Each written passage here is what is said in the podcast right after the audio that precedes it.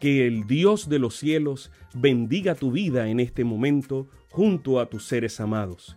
Bienvenidos a un espacio de inspiración bíblica donde su corazón será lleno de esperanza. Como un regalo de la Iglesia Adventista del Séptimo Día de King, Texas, compartimos la lectura devocional para adultos correspondiente a este bendecido día. Pablo, reavivado por una pasión. Autor, Pastor Bruno Razo. Que Dios te colme de misericordias en este preciso instante. Oremos. Amante Padre, que en este momento tu palabra trascienda al corazón de quien la escucha, sea sembrada y dé fruto para la vida eterna. En el nombre de Jesús. Amén. La matutina lleva como nombre perfeccionado por el sufrimiento. Convenía a aquel por cuya causa existen todas las cosas y por quien todas las cosas subsisten, que habiendo de llevar muchos hijos a la gloria, perfeccionara por medio de las aflicciones al autor de la salvación de ellos. Hebreos 2.10. Cristo es presentado como verdaderamente Dios en el capítulo 1 de Hebreos y como verdaderamente hombre en el capítulo 2. Cristo era infinitamente superior a los ángeles. Cuando se hizo hombre, voluntariamente ocupó su lugar entre los hombres sin dejar de ser Dios y no usando nunca su divinidad en beneficio propio.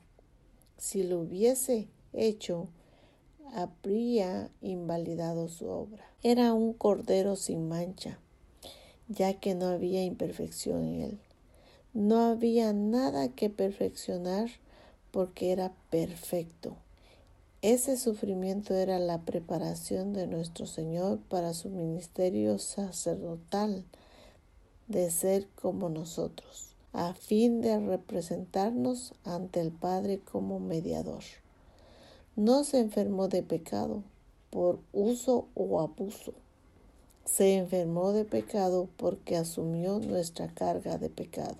Diferente es el sufrimiento como medio de corrección enfocado con una finalidad disciplinaria, la de producir justicia y santidad en nosotros. Existe también el sufrimiento como retribución, como la exigencia de la ley de Dios, tan inamovible como cualquier otra de las leyes de la naturaleza.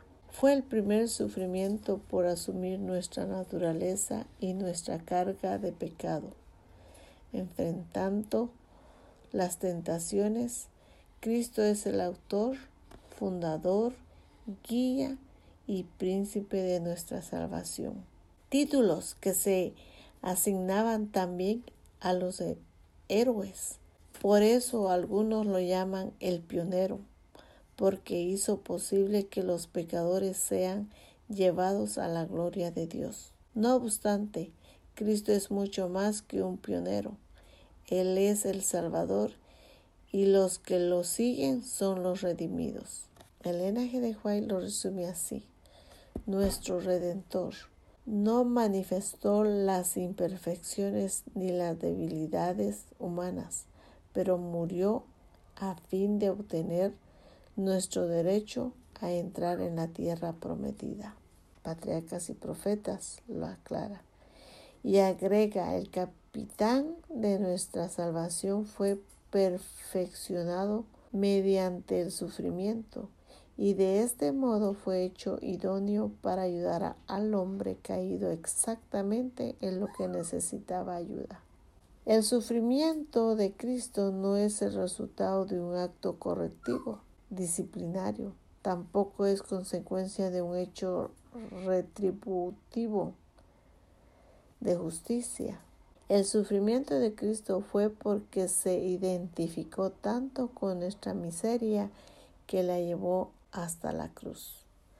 Así lo explicaba Spurgeon No soy salvo por lo que soy o espero ser. No soy salvo por lo que siento o por lo que sé. Soy salvo por lo que Cristo es, por lo que hizo y por lo que hace por nosotros.